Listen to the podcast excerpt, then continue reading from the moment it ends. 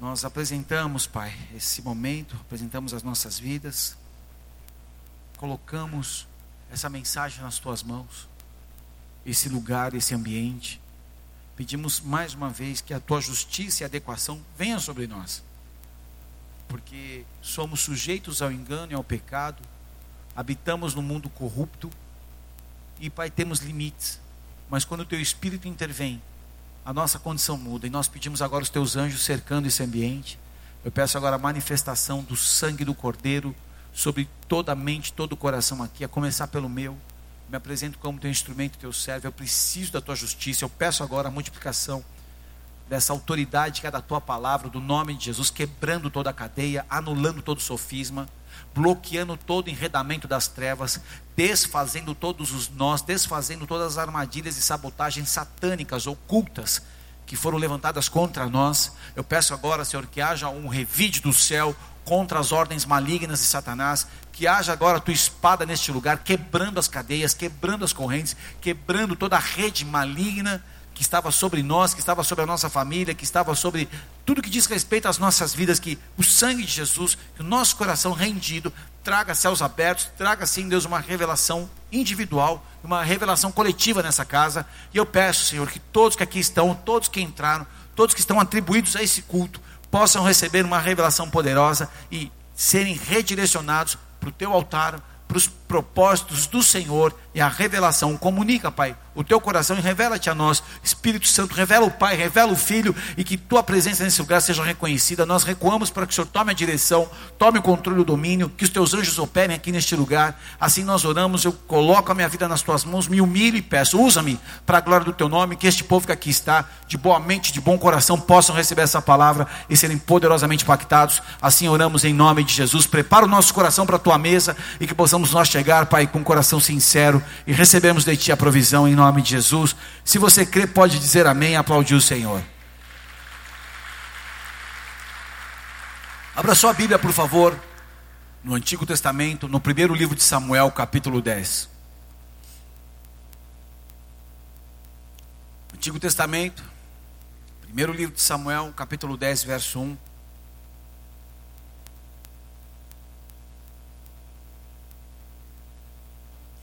Possamos meditar naquilo que Deus tem para nós. Eu sei que o pessoal da comunicação já colocou na tela. Se você precisar de ajuda, nós temos também nos telões aqui. Amém? Diz assim a palavra do Senhor. Então tomou Samuel um vaso de azeite e lhe derramou sobre a cabeça. E beijou e disse: Porventura não te ungiu o Senhor por capitão sobre a sua herança? E apartando-te hoje de mim, acharás dois homens junto ao sepulcro de Raquel, no termo de Benjamim, em Zelza, os quais te dirão: Acharam-se acharam as jumentas que fosse buscar, que foste buscar, e eis que já o teu pai deixou o negócio das jumentas e anda aflito por causa de vós, dizendo: Que farei eu por meu filho? E quando ali passares mais adiante, chegará, chegar, e chegares ao carvalho de Tabor, ali te encontrarão três homens que vão subindo a Deus a Betel, um levando três cabritos, outros três bolos de pão e outro um odre de vinho. E te perguntarão como estás, e te darão dois pães, e que tomarás em suas mãos, nas suas mãos. Então chegarás ao outeiro de Deus, onde está a guarnição dos filisteus, e há de ser que entrando ali na cidade, encontrará um grupo de profetas que descem do alto e trazem diante de si saltérios e tambores e flautas e harpas, e eles estarão profetizando. O Espírito do Senhor se apoderará de ti, e profetizarás com eles, e tornar-te-ás um outro homem. E há de ser que quando estes sinais te vierem, faz o que achar a tua mão, porque Deus é contigo. Tu, porém, descerás antes de mim a Gilgal, e eis que eu descerei a ti para sacrificar holocaustos e para oferecer ofertas pacíficas. Ali sete dias esperarás, até que eu venha a ti e te declare o que has de fazer. Sucedeu, pois, que virando ele as costas para partir de Samuel, Deus lhe mudou o coração em outro. Em todos aqueles sinais aconteceram naquele mesmo dia até aí. Esse é um texto importante que fala da virada na vida de Saul, o primeiro rei de Israel. Israel, ele teve os patriarcas, Israel passou pelos juízes, Israel foi conduzido por um homem muito importante que fez a transição. Esse homem foi o profeta Samuel. Ele foi profeta e foi juiz de Israel. Ele foi a restauração do sacerdócio, porque antes dele o sacerdote era Eli.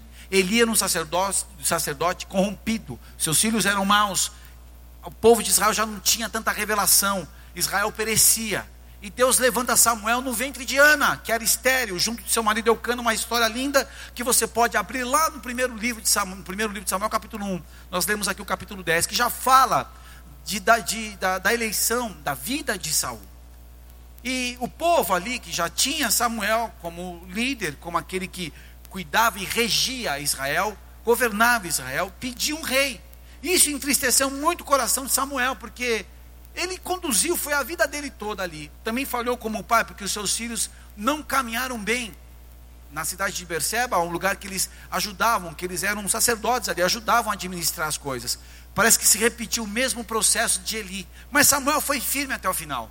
E quando o povo começou a pedir um rei, porque ele queria, eles queriam alguém que os representassem de outra, de, diante das outras nações, Deus fala para Samuel: Samuel, não fica triste, porque não foi vocês que eles rejeitaram, eles rejeitaram a mim. E assim será dado um rei que eles estão pedindo.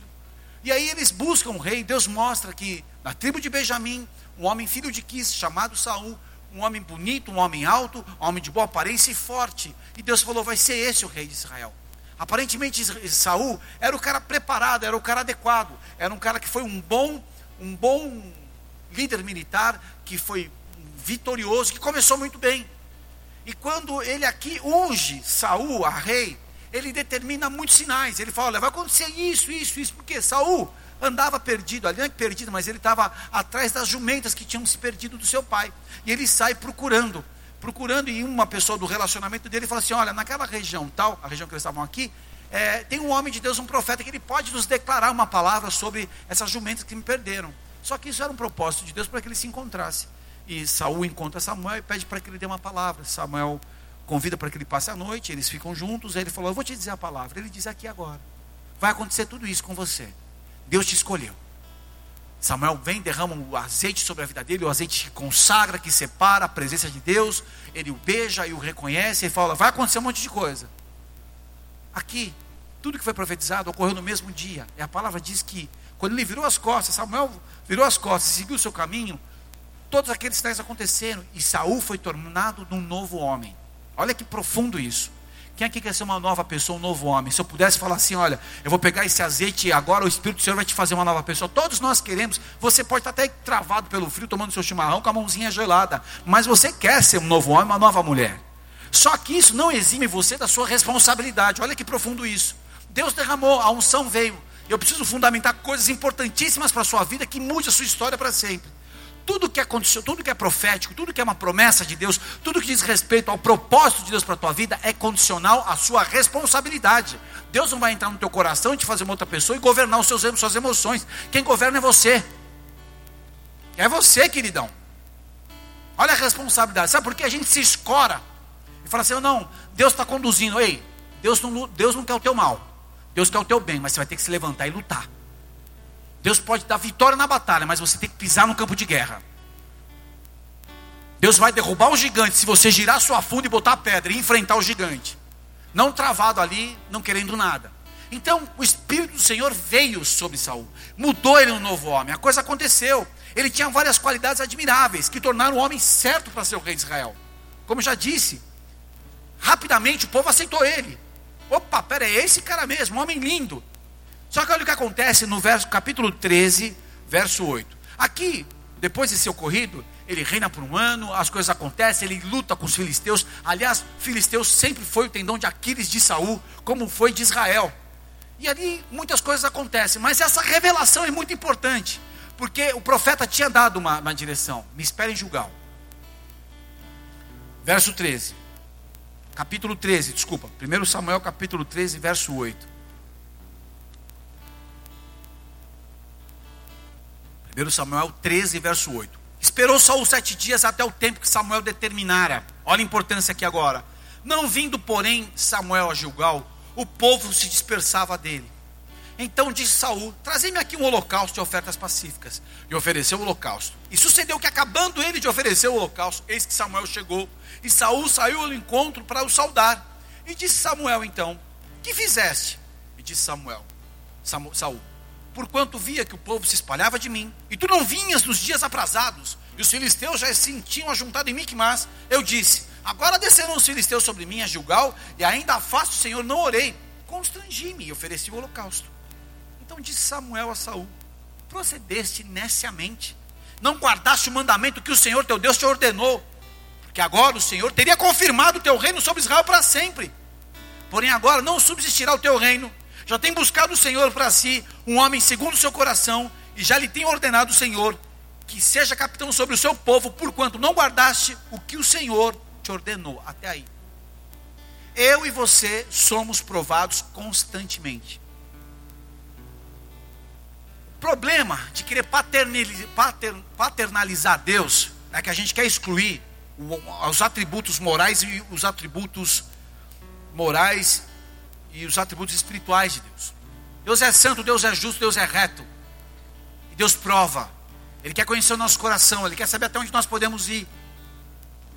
E ali o profeta dá uma direção para ele: me espera. Primeiro pecado de Saul, queridos, não foi ter esperado, não foi, foi por não ter esperado Samuel em Gilgal. Porque aqui, ali, ele quis assumir o papel que não era dele. Esse é o nosso problema. Às vezes, por não querer esperar Deus no processo, nós queremos assumir o papel de Deus. Saul quis assumir o papel de sacerdote, ele não era o sacerdote ali. Era Samuel. Fazendo o sacrifício para pedir a bênção de Deus. Cuidado com os atalhos. Eu digo mais uma vez, como servo do Senhor, no processo da fé, na maratona da fé, não há atalhos. Todas as pessoas que querem criar atalhos na maratona da fé se dão mal. Não tem atalhos. O segundo pecado de Saul veio logo em seguida, no primeiro livro de Samuel, agora capítulo 15. Aqui é muito mais conhecido, porque foi aqui que foi a derrota, aqui que foi a destituição do Espírito de Deus sobre a vida de Saul. Olha que lindo, o Espírito constitui e o Espírito destitui. É sério isso. Os dons são irrevogáveis, mas o Espírito Santo ele apaga. Olha que forte. Estou falando algo muito profundo para que possa vir um alerta sobre a igreja, para que uma vacina, não é a vacina anti-H1N1, mas uma vacina santa, que venha trazer a responsabilidade nas suas mãos novamente. Amém? Primeiro livro de Samuel, capítulo 15, verso 1. É interessante que Deus dá duas chances. Olha como Deus é um Deus de chances. Olha como é interessante isso.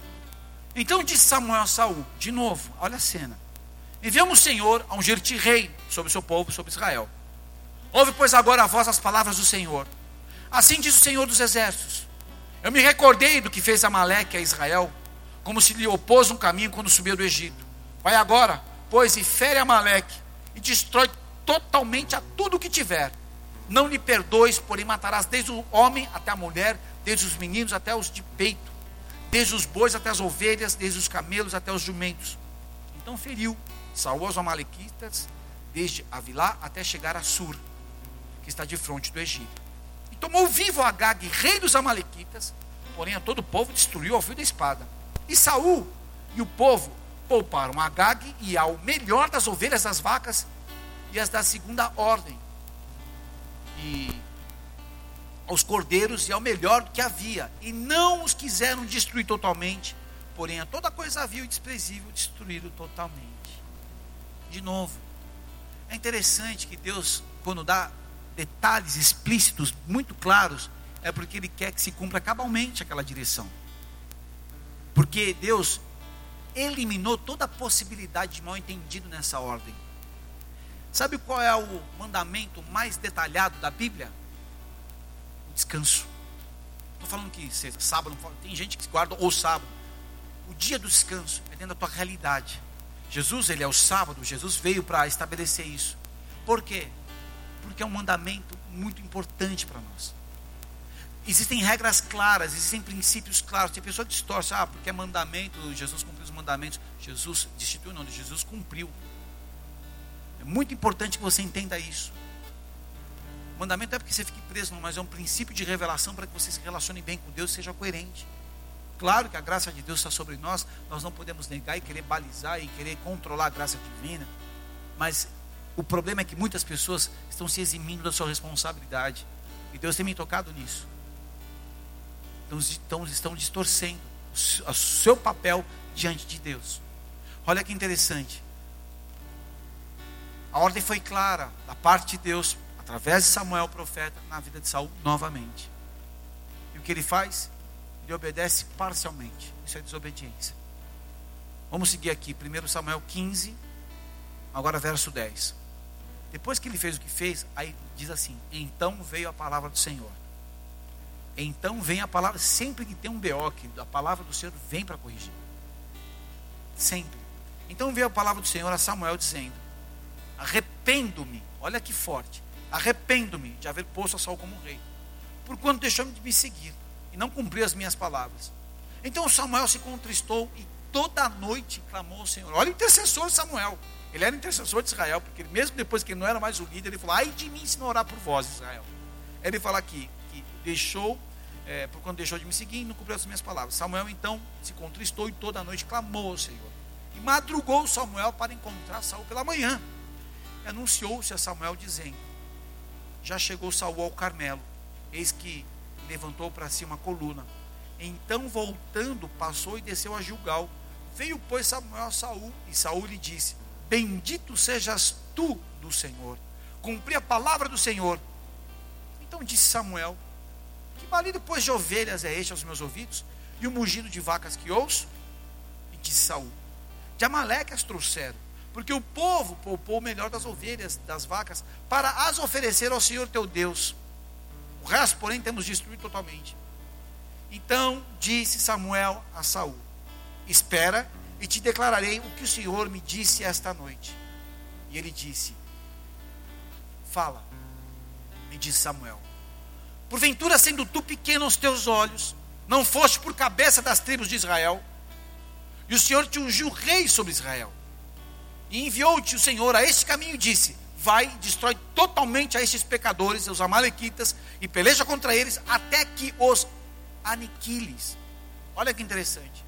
Saul ele não segue totalmente as instruções, ele poupa a vida do rei de Agag e preserva os melhores animais. E quando Samuel volta, olha como ele já estava manipulando. Ele falou: Bendito seja tudo, Senhor, porque eu separei o melhor para sacrificar o teu Deus. Ah, é? Sabe por quê? Ele sabia que em Gilgal ele tinha sido repreendido na hora do sacrifício. Então ele preparou o melhor. Olha, olha a manipulação, olha como a alma ela é uma, uma adversária seríssima dentro de nós, na nossa fé. Olha como ela se opõe. Eu separei o melhor para a gente adorar o Senhor. Eu segui fielmente as suas palavras. Mentira. Verso 19. Samuel dizendo a Saul: Por que, pois, não deste ouvidos à voz do Senhor e antes te lançaste no despojo fizeste o que parecia mal aos olhos do Senhor? Então disse Saul Samuel: Antes, de, antes dei ouvidos à voz do Senhor e caminhei no qual caminho pelo que o Senhor me enviou e trouxe Agag, rei de Amaleque, e os amalequitas destruí totalmente. Mas o povo tomou do despojo das ovelhas e vacas, o melhor do interdito, para oferecer ao Senhor teu Deus em julgal. Porém Samuel disse: Tem porventura o Senhor tanto prazer em holocausto e sacrifício, como que se obedeça a palavra do Senhor? Eis que obedecer é melhor que sacrificar, e o atender é melhor do que a gordura de carneiros, porque a rebelião é como o pecado de feitiçaria, e porfiar é como iniquidade de idolatria. Porquanto tu rejeitaste a palavra do Senhor, ele também rejeitou a ti, para que não sejas rei. Então disse Saul a Samuel: Pequei, porquanto tenho transgredido a ordem do Senhor e as tuas palavras, porque temi o povo e dei ouvidos às suas vozes. Eu já vou seguir. Olha que interessante, queridos. Quando ele é confrontado, ele ainda insiste em contra-argumentar E aqui nós aprendemos que Deus não queria nada disso, porque por que Deus não queria esse sacrifício aqui? Porque era um sacrifício mentiroso. A gente distorce esse texto. Deus não quer sacrifícios, quer obediência e serve de uma forma errada a Deus. Deus não quis esse tipo de sacrifício, por quê?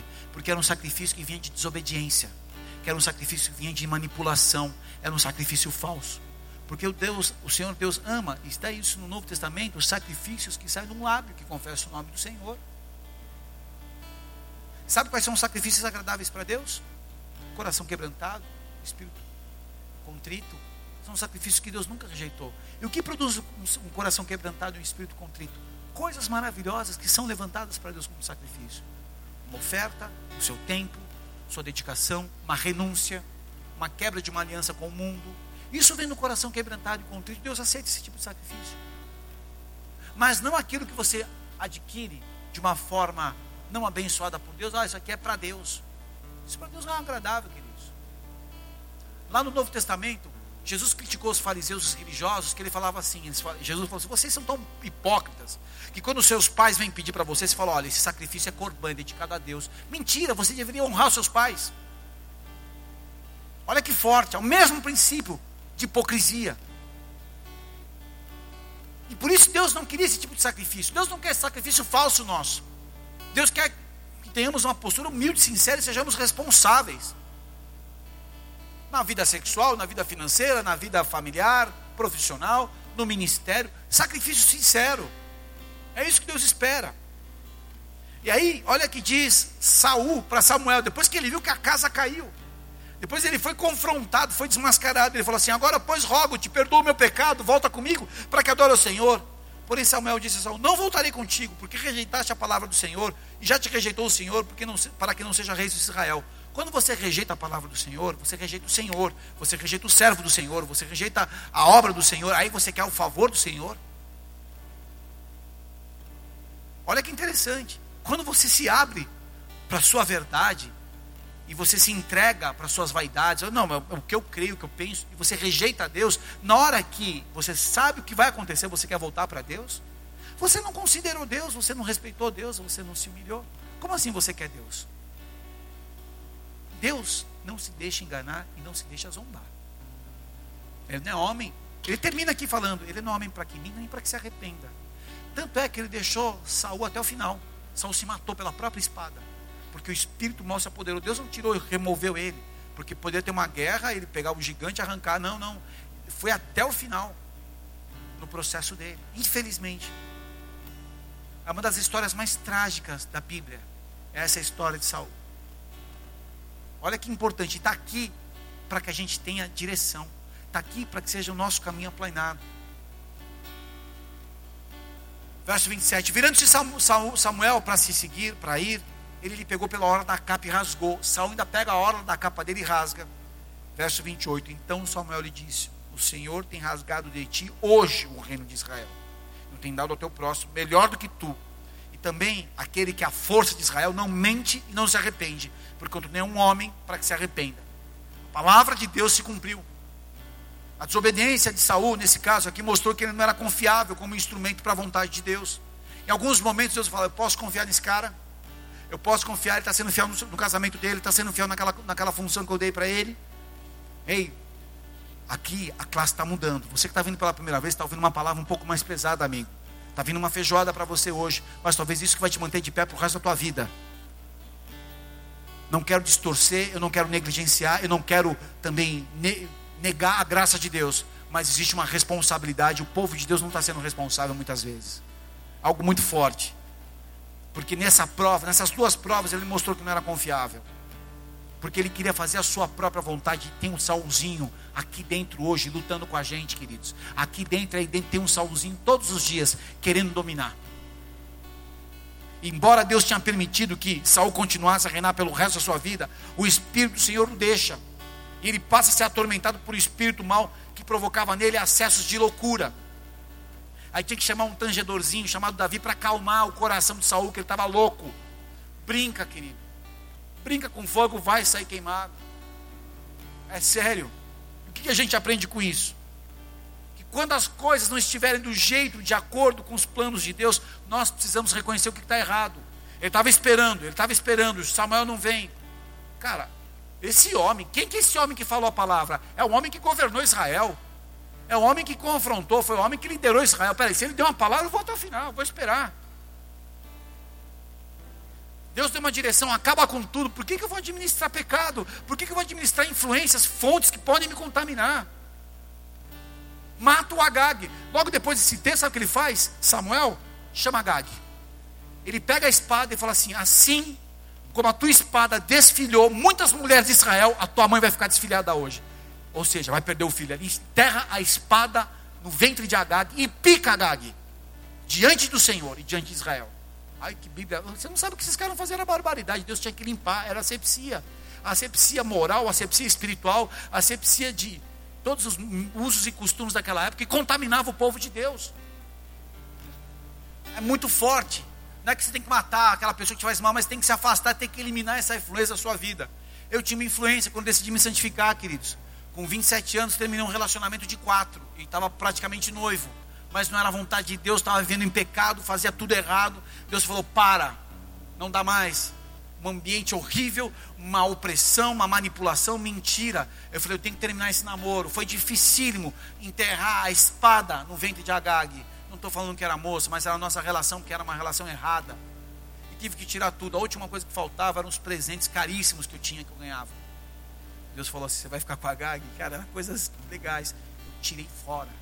Dou testemunho para vocês para a glória do Senhor, amém? Não estou propondo nada. Você tem que saber a tua revelação. Tinha relógio gringo, camisa, blusa da Lacoste, coisa mais linda. Estava com o estagiário em São Paulo, tinha um estagiário que me acompanhava. E Deus falou comigo: essa blusa foi o último presente, uma coisa linda, linda, linda. Eu falei: meu, sabe de uma coisa? Isso aqui é uma influência na minha vida. Aí minha prima, a espiritual, falou assim: ué, por que jogar foto, bens e fotos, jogar fora fotos e bens, se não saiu do teu coração? Eu falei: vai sair toda influência que pode contaminar meu coração. Tirei SWAT, joguei no lixo, tirei blusa, joguei para o mendigo. Os caras falaram assim: ficou louco, fiquei, fiquei louco. Eu tive que arrancar da minha vida todas as referências. Ainda o Skank colocava aquela música na novela. Mas assim ela só vai lembrar de você a vida inteira. Meu, vi essa música e me embrulhava o estômago. Que era a minha história. Não pense que será fácil. Nananana, nem sei mais essa música, graças a Deus. E era horrível. Entre outras músicas, a gente curtia uns Antena 1 aí e tal. Mas, gente, era horrível. Aquela música. I don't mind giving a on this. Bom, deixa eu lembrar isso aqui. Estou lembrando de Agag. Eu já matei Agag na minha vida. E mata o seu aí hoje, amém? Se quiser, pode aplaudir o Senhor. Mata o seu Agag. Tinha aquela que era do pagode, era do samba, era do funk. Sei lá. Reconhece que está errado, amigo. Saul não reconheceu que estava errado. E nós precisamos, que, porque é fundamental isso, a capacidade de reconhecer que a minha escolha e os meus caminhos não são satisfatórios. Se a minha escolha e os meus caminhos não estão sendo satisfatórios, eu estou desobedecendo a Deus, eu não estou fazendo o que Ele manda, eu estou sendo reprovado. Humildemente, eu preciso redirecionar. Como é que eu redireciono meu caminho? Sendo autorresponsável. Para de transferir a culpa ao processo. Por que, que Saul fez aqui? Por que, que eu desobedeci, Samuel? Sabe por quê? As pessoas estavam se dispersando. Os filisteus dariam com tudo, mas eu ia me arrebentar aqui. Então eu tive que sacrificar. Você não foi autorresponsável. Eu me lembro quando era promotor de vendas na Kibon. Promotor de vendas só se ferrava, meu irmão. Trabalhava nesse inverno aqui, limpando geladeira e abastecendo, aguentando os portugueses gritar com a gente. Lá em São Paulo, quem mandava era os portugueses no mercado de área alimentícia, quem manda é os portugueses. E aí, conforme a gente quebrava o concorrente, porque a gente ajudava a quebrar o concorrente, o que, que é? A gente convencia o dono do ponto de venda tirar, naquela época a Nestlé chamava Iopa, que a Iopa era muito forte. Hoje a Nestlé realmente é uma das maiores indústrias alimentícias do mundo. E o que acontece? Quando eu quebrava, quando a gente quebrava ponto de venda do concorrente, a gente tinha o direito do despojo, ou seja, recolhia todo o sorvete da Nestlé e levava para o escritório. E tinha um freezer nosso lá que a galera chegava de vendas, né, no final de tarde, e vinha e tomava sorvete, eram sorvetes bons. Só que um dia invadiram a nossa geladeira e o nosso supervisor, um menino muito bonzinho, era um cara legal, mas era um cara de escritório. Cara de escritório, quando vai para a força de vendas, ele é engolido, porque só tem leão em força de vendas que, que aconteceu? Chegou o gerente, viu aquela manifestação em volta do freezer e falou: Meu, o que está acontecendo? Os caras estão invadindo. Não pode ser assim, feira. É, porque eles não, eles não. Se impõe, rapaz. Nunca mais me esqueci disso. Você está numa função, se imponha. Reconheça sua responsabilidade. Saul, é, eu ouvi. Eu ouvi que o povo estava vindo. Ah, o, o povo pegou melhor. Mentira, se imponha. Sabe quando eu comecei a fazer inimigos nesse ministério? Quando eu tive que me impor como pastor e deixar de e, e confrontar nego que entrava na igreja para querer derrubar as meninas. Cara que não levava uma vida adequada, cara que não aceitava minha liderança, cara que não aceitava a paternidade dessa casa. Eu falei, ó, pode pegar sua maninha e puxar o carro, sai. Tem aí uma bandinha, um coralzinho dos rebeldes que ficam falando mal de mim, sabe por quê? Porque eu decidi amar a palavra, amar a Deus, amar a visão que Deus me deu. Eu não vou agradar todo mundo, não estou mais preocupado com isso. E quando você se posicionar em Deus de verdade, você vai ser perseguido, amigo. Fui evangelizar numa distribuidora de um cara que eu, que eu trabalhava aqui em Porto Alegre. A moça em depressão. A moça acabou de casar, seis meses de casado, o marido trai.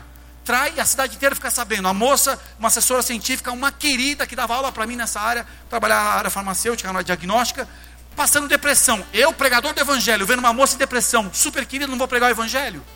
Falei, olha, vou te falar.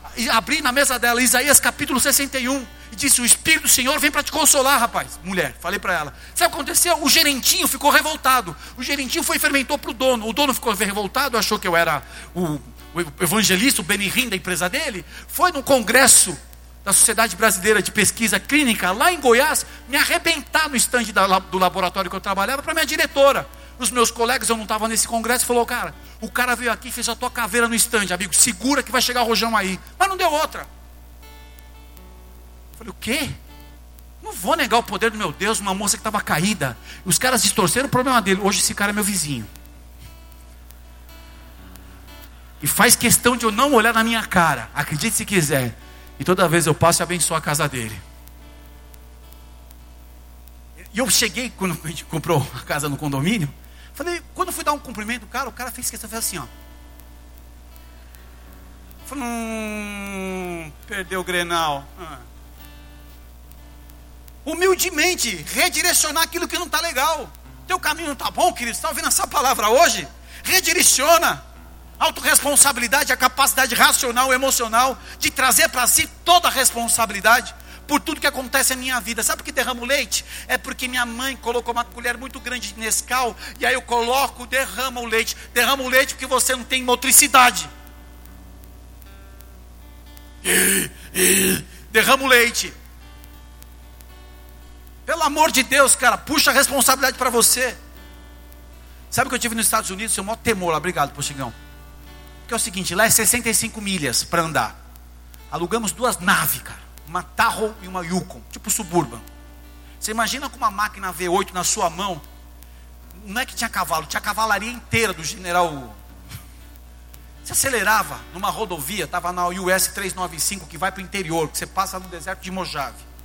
Você imagina aquela máquina na sua mão. E você vê uma plaquinha, 65 milhas. 65 milhas parece que está andando de ré.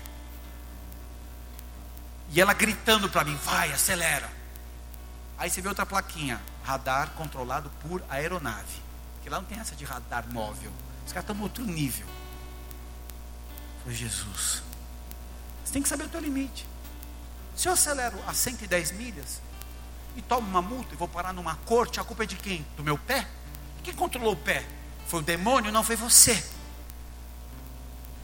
Autoresponsabilidade pastor, não estou comendo bem. Então, amigo, vamos fazer igual aquelas lá do Discovery, lá do National, sei lá.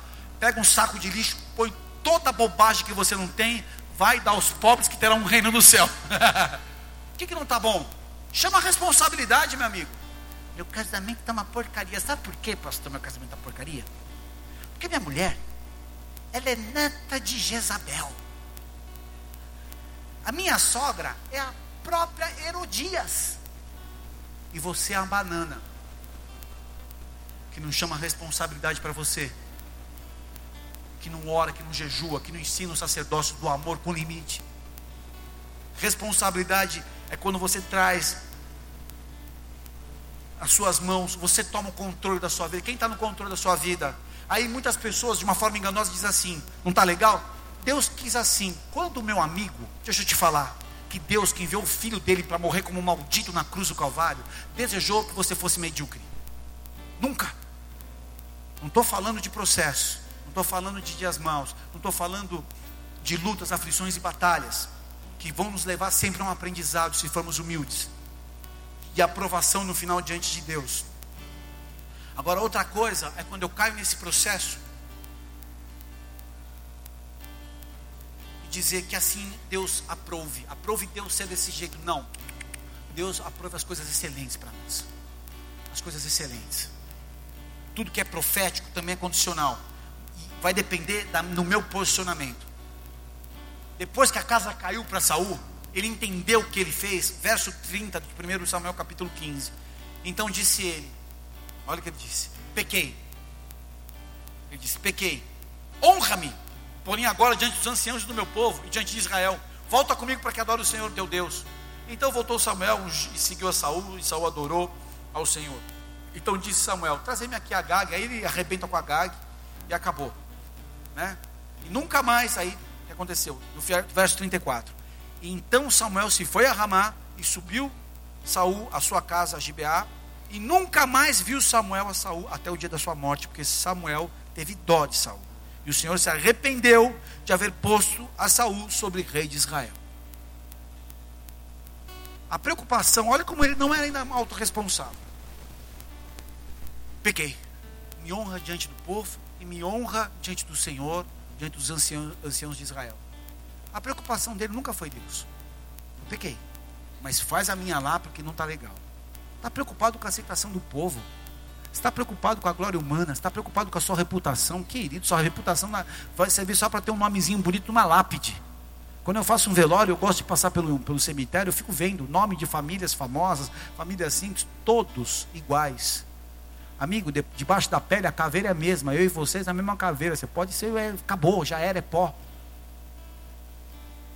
Olha que triste. Não foi autorresponsável. E desculpa, amigo, se a sua casa está em cima de uma areia, você precisa cavar até achar a rocha. E é a verdade que fundamenta uma casa. Saul é uma das personagens mais trágicas do Antigo Testamento. Ele com, começa de uma forma promissora e termina numa degradação. Será que vai ser assim a tua vida, a minha vida? Se eu estou ouvindo essa palavra hoje, está vindo uma vacina, meu irmão, para quebrar esse vírus. Em nome de Jesus. Quais foram os pontos fracos de Saul? Natureza rebelde, incapacidade de aceitar que outra pessoa tivesse poder e popularidade em Israel, a inveja. Quando, quando Davi volta das batalhas, Saul matou seus milhares, mas Davi seus dez milhares. Isso acabou com Saul, acabou com ele. Ele já tinha uma influência do espírito mal. Ali foi o domínio final, porque ele quis matar. Quando você deseja matar uma pessoa, você já está cego. O Espírito Santo já não fala no teu coração, mas você não consegue ouvir. E Deus não trabalha contra as pessoas. Deus nunca trabalhou contra Saul. Apesar de ter se arrependido nesse sentido, ter colocado ele, Deus permitiu que ele terminasse. Ele poderia terminar bem, se fosse humilde, porque ele foi constrangido. E muitas vezes ele caía em si. Ele chorava porque ele via Davi e tratava como filho, mas aí o espírito vinha e tomava ele e queria matar.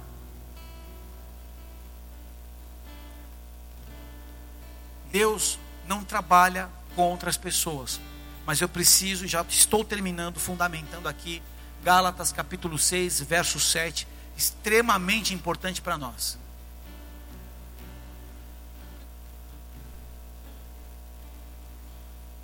Deus não se deixa, não é reis, Deus não se deixa escarnecer.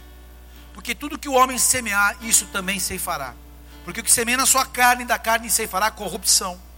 Mas o que semeia no espírito, do espírito ceifará a vida eterna. E não nos cansemos de fazer o bem, porque ao seu tempo ceifaremos, se não houvermos desfalecidos. Paulo fala da responsabilidade. Você vai ceifar, se você não desfalecer. Porque tem gente que começou, se arrepende, mas não tem responsabilidade com que Deus confiou a família, os dons, a responsabilidade do trabalho, do dinheiro, do tempo, da saúde. Não tem responsabilidade. Como você vai colher se você não semeia e com perseverança faz a colheita? Perseverança, querido. Ah, você acha que uma dieta de um dia resolve a sua vida? Não, é uma mudança de hábito governar seu dinheiro emocionalmente. Vai, não, não, é às vezes racional. Não posso. Ah, mas é só um sapatinho a mais. Não. Sai com a mulher bicuda do shopping, mas deixa o gerente da conta feliz com você travado no juro deles lá. Fala, vou te deixar triste hoje, gerente. E vou fazer minha mulher triste. Mas eu vou ficar em paz pelo menos uns seis meses aí. Acabou. Vai vir a unção do deserto. Seus sapatos vão ser renovados, mulher. Aí quando ela for para o supermercado, você leva no sapateiro, dá uma engraxada, muda as fivelinhas, dá um jeito. Prova. Tava com um carro, meu carro era 2.4, bebia igual uma coisa. Vendi. Vendi. Comprei um 2.0. Menos que 2.4. Se precisar, mudo. Não tem problema nenhum. Queridos, tem que acontecer a coisa de alguma maneira, a gente precisa puxar essa responsabilidade, comportamento, pensamento, sentimentos que estão sendo criados nos processos da vida, a gente que é responsável. Se eu sou responsável a partir da revelação da direção de Deus na Sua palavra, eu vou começar a re, redirecionar. Eu sou responsável pelas minhas escolhas. Isso eu estou determinando os meus caminhos e também estou determinando o meu destino. Há um destino de glória, há um destino profético, mas você precisa se enquadrar, amigo. Tem a sua parte. Tem a sua parte. Deitado em cima de uma mentira, sua vida não muda nunca. O elogio para a esposa, para refazer, renascer esse amor, fazer coisas novas mudar alguma coisa, eu sou responsável por, por um processo. Dizer não para o açúcar durante um período, dizer não para muitas coisas, faz parte da minha responsabilidade. Dizer não para os gastos desnecessários faz parte. Dizer não para minha carne, ah, mas está frio inverno, não vou na igreja. Cara, agora que eu preciso, porque é aqui que eu caio. Deus nos entregou o poder do livre-arbítrio para que a gente avance nos seus planos ou não. Ou não. Desde o Éden, Deus deu a responsabilidade para o homem, no Éden. De todas as árvores, Gênesis capítulo 2, comerás livremente. Mas da árvore do conhecimento do bem e do mal, ela não, comer, não pode comer, porque o dia que comer morre. E Deus deixou o homem cuidando, lavrando e protegendo o jardim. Deus leva toda a criação em o nome, e Deus entregou ao homem a autoridade para nomear todos os animais. Mas teve um momento, queridos, que ele se permitiu. Teve um momento que ele viu que o fruto era bom, era agradável para se comer e comeu. Não comeu só ela, Eva, deu para o seu marido comer também. O que, que é isso para nós aqui, mulheres? Que o que vocês escolhem muitas vezes afeta nós, homens. Uma mulher posicionada muda a história da sua família. Mas uma mulher mal intencionada destrói muitas pessoas. Há uma autoridade muito grande na tua vida, mulher. Aquilo que você tem comido vai sustentar até o seu marido às vezes. É a sua parte. Livre-arbítrio. Avança ou não no plano de Deus. Aqui é prova de maturidade. Porque a gente não pode transferir a culpa das nossas tragédias exclusivamente para os outros. Talvez Pessoas influenciam, fatores que não estavam no nosso, no nosso ambiente, fatores de fora que, que atingem a gente. Mas a culpa não é só dele. Quer dizer, porque eu fui rejeitado pelo meu pai, vou me tornar um revoltado? Eu fui rejeitado pelo meu pai e busquei essa cura nesse processo. Eu errei, eu falhei. Como pastor. Não, mas é porque essas ovelhas me deixam maluco. Não, tem hora que eu não estou bem. Eu tenho que ir lá e pedir perdão. Quando nós somos irresponsáveis, queridos, nós vivemos as mesmas circunstâncias de dor ao longo da vida. Você vê uma pessoa na mesma condição porque ela está sendo irresponsável. Está encobrindo uma situação, está transferindo a culpa, está negando um processo de dor que liberta. Eu tenho que às vezes dar injeção na minha filha, tomar um remédio, alguma coisa. Eu falo assim, ó filha, vai doer, mas é o que vai resolver. Voltando dos Estados Unidos, minha lombar foi pro saco, cara. 12 horas de voo, dormi em cama auxiliar de hotel, 5 horas de estrada para cá, 5 horas de estrada para lá, fui fazer snow, puxou. Cheguei em São Paulo, estou na comunhão no, no, aniversário do apóstolo, tem um doutor Felipe Caiate, que ele é traumato, ele é médico, é o líder do Bola Care. Falei, Filipão, tô mal, cara. Ele fez uma análise falou, Ale, vou te dar uma injeção. Foram buscar a injeção, a Rafinha do meu lado. Pai, Tu vai tomar injeção? Vou, filha, precisa. Daí, né? Eu falei, dói, mas vai melhorar. Tem hora, querido, que vai doer, mas vai curar. Está negando? Continua nesse processo de dor. Não é culpa de Deus, não é culpa de ninguém. É responsabilidade sua. É responsabilidade sua. Ao longo da tua vida, essa mesma circunstância que se repete, é porque é responsabilidade sua. Nelson Mandela, queridos, foi um homem vítima do apartheid, foi um grande líder. 27 anos preso. A maior parte da sua prisão foi na solitária. Os amigos deles, os colegas deles, deles, muitos morreram na cadeia. E ele, num outro tipo de posicionamento. E as pessoas falam: você vai ficar louco, não adianta nada, a gente vai morrer aqui. Sabe o que disse Nelson Mandela? Eu posso responsabilizar as pessoas por suas atitudes, porém eu sou o único responsável pelos meus sentimentos. Então, querido, eu tenho que fazer minha gestão aqui. Ó. Quando os acontecimentos não geram os resultados que nós esperamos na nossa vida, nós temos basicamente duas opções: assumimos as responsabilidades, aprendemos com erros e mudamos, ou nós encontramos culpados e nos eximimos das nossas responsabilidades. Assim, tudo que você faz, faz você. Fecha os teus olhos.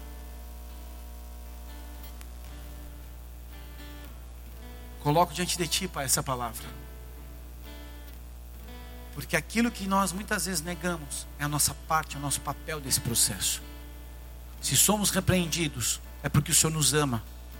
Mas, Senhor, eu peço agora que toda negligência, toda negligência, a tua voz, a tua direção, seja agora confrontada em nome de Jesus, para que haja cura, para que não terminemos, Pai, reprovados, por nenhuma justificativa humana, porque por amor de nós, o Senhor deu o seu filho para ser destruído.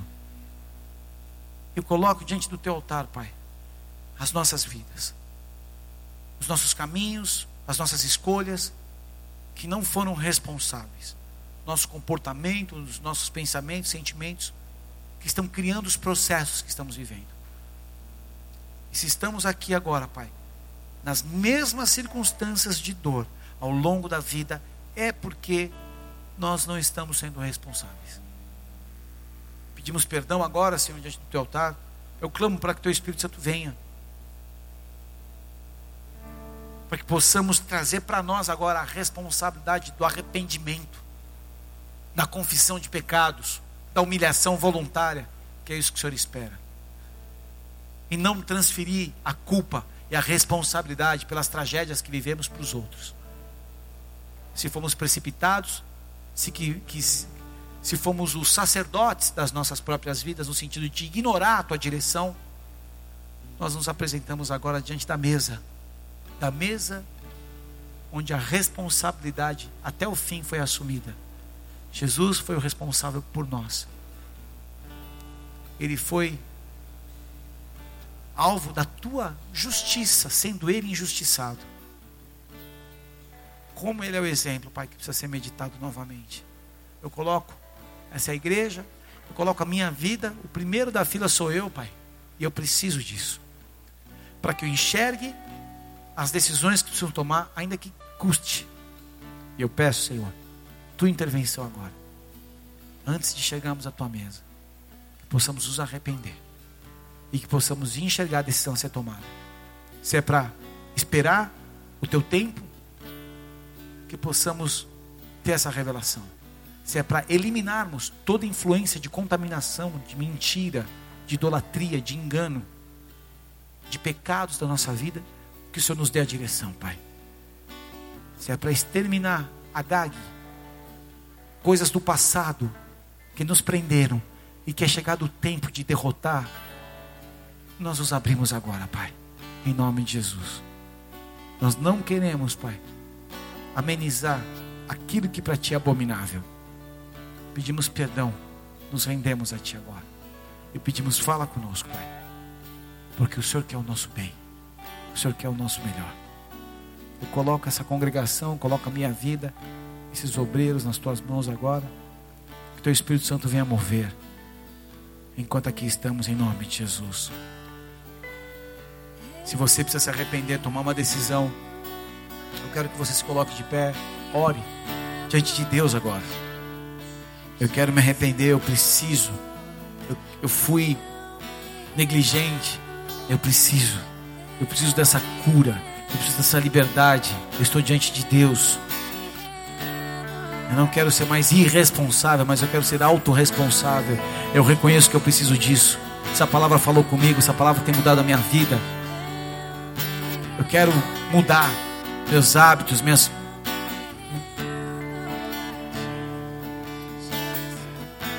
as minhas atitudes. Vamos adorar enquanto isso você ora, Deus. Você busca o Senhor, é a tua confissão diante de Deus, é a tua entrega diante de Deus, é você o Senhor. Esse é o teu momento.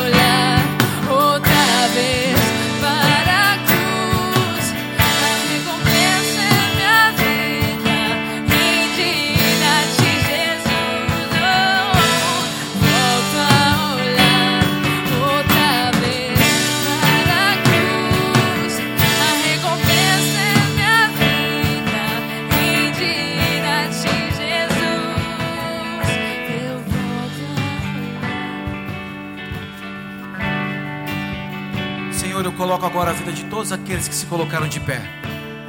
Nós rendemos a Ti agora.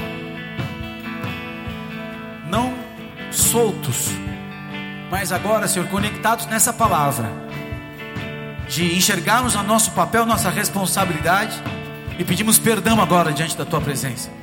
Nós aceitamos a responsabilidade que o Senhor nos confiou, reconhecendo que as nossas escolhas, que os nossos caminhos são desenhados, isso nos leva a um destino possamos chegar no final, Senhor, desse destino que o Senhor preparou, aprovados, de acordo, coerentes com o que o Senhor tem feito, através da tua obra, da tua palavra, do teu Espírito Santo no nosso meio. Não contrários, não paralelos, mas alinhados. Pedimos perdão agora, Senhor. Assumimos a responsabilidade das nossas circunstâncias e processos. Aceitamos passar pelas lutas e provas, sabendo que elas nos fortalecem, elas nos ensinam elas nos fazem mais humildes, mas sim, Senhor, que o Senhor está à frente. Não queremos mais nos eximir da responsabilidade e transferir culpa para os outros exclusivamente de todas as questões que nós vivemos. Nós assumimos agora. Perdoa toda desobediência, perdoa toda obstinação, toda idolatria, tudo aquilo que está por trás dos argumentos que nos leva a errar. Nós apresentamos agora a nossa vida diante do teu altar e pedimos perdão. E assim nós rendemos a Ti e aceitamos essa segunda chance. Aceitamos, Pai, o nosso papel nesse processo. E nos levantamos agora, não mais para ficarmos prostrados, rodando em círculos no deserto, mas para avançar esse deserto, cruzar esse deserto e vencer através de ti. Assim nós oramos em nome de Jesus. Se você recebe essa palavra, eu declaro sobre o teu coração o selo do sangue do Cordeiro e a graça do Senhor e a oportunidade e a força necessária para que você avance e Deus vai fazer obras maravilhosas na tua vida e através da tua vida, em o nome de Jesus. Pode aplaudir aquele que é santo e que é digno. Existem pessoas vindo aqui pela primeira vez, nessa mesma atmosfera de enxergar a obra da cruz do Calvário, eu quero que você se apresente diante de Deus e, e faça a seguinte pergunta: Se hoje for meu último dia, para onde eu vou? Se você crê na obra da cruz do Calvário, eu vou falar o que diz a Bíblia. Se você crê na obra, se você crê na palavra, se você crê em Jesus Cristo, você é perdoado e você é salvo. Se você não crê, você já está condenado pela palavra que Jesus disse no Evangelho. Mas aquele que crê não morre, não perece, tem a vida eterna. O crer em Jesus não é apenas ter uma cruz, num, numa joia, numa obra de arte. Crer em Jesus é saber o que aconteceu na cruz, antes, durante e depois desse processo. Antes foi a sentença necessária para igualar ele à nossa condição de pecadores. Foi necessário ele ser condenado como um criminoso, um pecador. E essa é a condição humana quando lá na criação se desvia e desobedece a Deus. E Jesus vem para remir isso. Na cruz do Calvário, as declarações de Jesus nos leva ao Pai. E quando ele morre, ao terceiro dia ele ressuscita. E a cruz hoje não existe mais. Foi o processo necessário. Ela nos libertou. A obra da cruz nos libertou. E agora Jesus está à direita de Deus Pai. E em breve voltará. Quando ele volta, ele quer encontrar o seu povo, a sua igreja. Um relacionamento verdadeiro. Se você crê, você começa um processo de mudança. Não é apenas uma oração, mas é um processo de regeneração diário que envolve fé, que envolve altos e baixos. Então eu não estou aqui simplesmente para fazer uma oração por você e você ir embora nunca mais buscar a Deus, mas para que você comece esse processo e seja responsável, porque você está fazendo uma aliança com Deus está quebrando a tua aliança com o inferno. Mais do que nunca agora, o diabo vai te odiar vai tentar se levantar contra você, mas posicionado em Cristo Jesus, você vence. Então o processo é uma maratona. 42 quilômetros, não é, não são os cinco primeiros que uma maratona até o final. Importa chegar no final aprovado, amém? Nesse processo a graça de Deus está sobre a tua vida, a palavra de Deus vai te orientar, o Espírito Santo está nesse lugar e apita na tua vida, mas você precisa crer. Crer e confessar. Ser perdoado, ser salvo e justificado. Você que vem pela primeira vez, ou você que ainda não tem uma decisão firme por Jesus, eu quero que você coloque a mão no teu coração. Se você quer entregar a tua vida, os teus caminhos, o controle, o domínio, a direção dos teus caminhos para Ele, é o único que pode mudar a tua história no dia final. O que vai mudar quando você passar pelo vale da sombra da morte foi teu relacionamento com Deus verdadeiro. Então, junto com você, eu quero fazer uma oração. Se você quer entregar a tua vida, repete assim comigo: Senhor Jesus. Senhor Jesus. Nessa manhã. Nessa manhã. Eu reconheço a tua obra. Eu reconheço a tua obra. Na, na cruz do Calvário. Na cruz do Calvário. Eu sei que tu és o filho de Deus. Eu sei que tu és o filho de Deus. Que veio este mundo. Que veio este mundo. Na cruz do Calvário. Na cruz do Calvário. Se entregou por mim. Se entregou por e mim. ao terceiro dia. E ao terceiro dia. Ressuscitou e hoje vive. Ressuscitou e eu hoje rendo a ti a minha vida agora. minha eu vida entrego agora. os meus caminhos nas tuas mãos. Eu, caminhos abro meu coração. Eu abro meu E coração. reconheço, E reconheço que a partir de hoje, partir de Jesus Cristo de Nazaré, Jesus o Filho de Deus, é o meu único Senhor. é o meu único É Salvador. é Eu peço perdão pelos meus pecados. E que o Senhor escreva meu nome no meu livro nome da vida eterna. no livro da vida A eterna. partir de hoje, A partir de neste hoje, processo, neste o processo, Senhor lidera. o Senhor está no controle. O Senhor está no Eu controle. assumo meu papel Eu assumo meu e a papel. responsabilidade E a de responsabilidade permanecer na tua palavra permanecer na tua até o palavra. fim. Em nome de Jesus. Você que tomou essa decisão, levanta o teu braço. Você que fez essa oração, quero orar por você. Pode levantar sem vergonha, porque um dia eu não tive mais vergonha. Eu falei, eu aceito Jesus, Ele é meu Senhor. Publicamente eu fiz isso, com teu braço levantado. Pai, eu oro agora e apresento estas vidas. Apresento os meus irmãos que tomaram essa decisão e que reafirmaram a sua aliança. Eu peço também, Deus, que sejam reintegrados aqueles que estão afastados e que toda declaração feita, toda mão levantada, toda confissão de lábios seja levada diante do teu altar e validada agora. E que o teu Espírito Santo poderoso e precioso venha e se derrame sobre essas vidas e que seja um novo e definitivo processo de caminhada para a glória do teu nome, no encontro final contigo e que possam reinar Ó Deus, é o que nós pedimos, reinar contigo eternamente. Nós reconhecemos essas vidas como igreja, nós abençoamos e pedimos que estes nomes sejam selados no livro da vida eterna e que eles possam viver uma nova e definitiva carreira contigo. Assim eu oro, como teu servo os abençoo, em o nome de Jesus. E a igreja aplauda ao Senhor. Essa decisão que você tomou é uma decisão que leva a compromissos. No final, nós teremos aqui os boas-vindas, a camisa celeste aqui, com as pranchetas, para que você dê o seu nome, seu telefone, possamos entrar em contato e você participar dessa caminhada. O que a igreja oferece são reuniões que vão te fortalecer, te dar instrumentos, te ensinar princípios para fortalecer tua caminhada. E com certeza orar por você, somar o nosso escudo com o teu e te ajudar nos processos. Amém? É o que eu te peço, porque comunhão diz respeito à humildade. Só anda em comunhão quem tem humildade. Porque o soberbo, o arrogante, ele sempre está sozinho. Mas aqueles que estão nesse processo contínuo de, de transformação, de discipulado, andam juntos. Amém? Então o que nós queremos propor para vocês, que a gente possa andar junto, crescer junto, aprender junto e ser uma família cada vez mais forte. Amém? No final eles estarão aqui para te servir, para te ajudar. É o que eu peço com carinho para poder te receber e te dar todo o suporte para essa caminhada. Amém?